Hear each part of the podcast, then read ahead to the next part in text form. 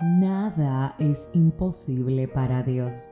Quiero repetirte esto una vez más y es probable que lo hayas escuchado durante toda tu vida, pero sabes que sí, nuevamente, nada es imposible para Dios. Tu enfermedad, por ejemplo, Él puede curarla. Tu diagnóstico de vida o muerte, Él puede cambiarlo.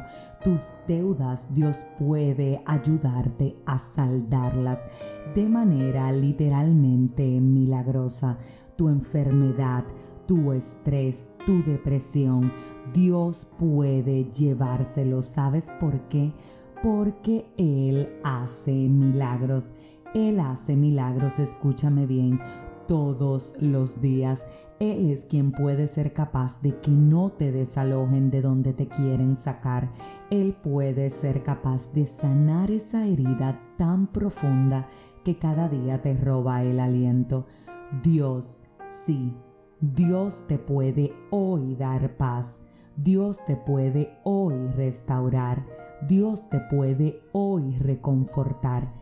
Pero para eso es importantísimo que hagas dos cosas. La primera es que te relaciones con Él. Nadie ayuda a quien no conoce si no tiene alguna razón.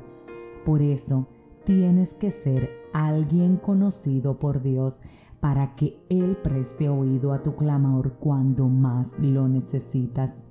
Fuera de eso, tienes que demostrarle a Dios que mereces ese milagro, que aunque estás enfermo, estás siguiendo el tratamiento que el médico te está recomendando, que si necesitas ayuda, tú también estás tocando las puertas que Dios te está diciendo que hagas. Tienes que ayudarte tú también tienes que demostrarle a Dios que mereces ese milagro y para eso necesitas estar afianzado en la fe. Sí, debes de comunicarte con Dios a diario. No es un asunto de ritos religiosos, es un asunto de un deseo ferviente en tu corazón por conocer a tu Padre, un deseo ferviente de que en ti se vea reflejada la felicidad de las personas que le conocen. Es un deseo ferviente que se activa en ti día tras día porque te das cuenta que cuando lo buscas tu realidad cambia, porque te das cuenta que cuando intimas con Él te sientes en paz porque te das cuenta que tus relaciones con los demás son mucho mejores cuando oras constantemente, porque Dios te ayuda a poder entender por qué ellos son de esa forma. Cuando te das cuenta cómo Dios no te juzga, tú empiezas a no juzgar a los otros y empiezas a mostrar con tu comportamiento el carácter que Dios está modificando en ti con el tiempo. Por eso hay una alabanza que dice, mira lo que Dios hizo en mí, me levantó y me liberó. Dios te libera cuando intimas con Él. Dios te libera cuando estás consciente y sabes que Él, como te dije al inicio, puede hacer realidad lo que para los demás es imposible. Ese es Dios al que le creemos.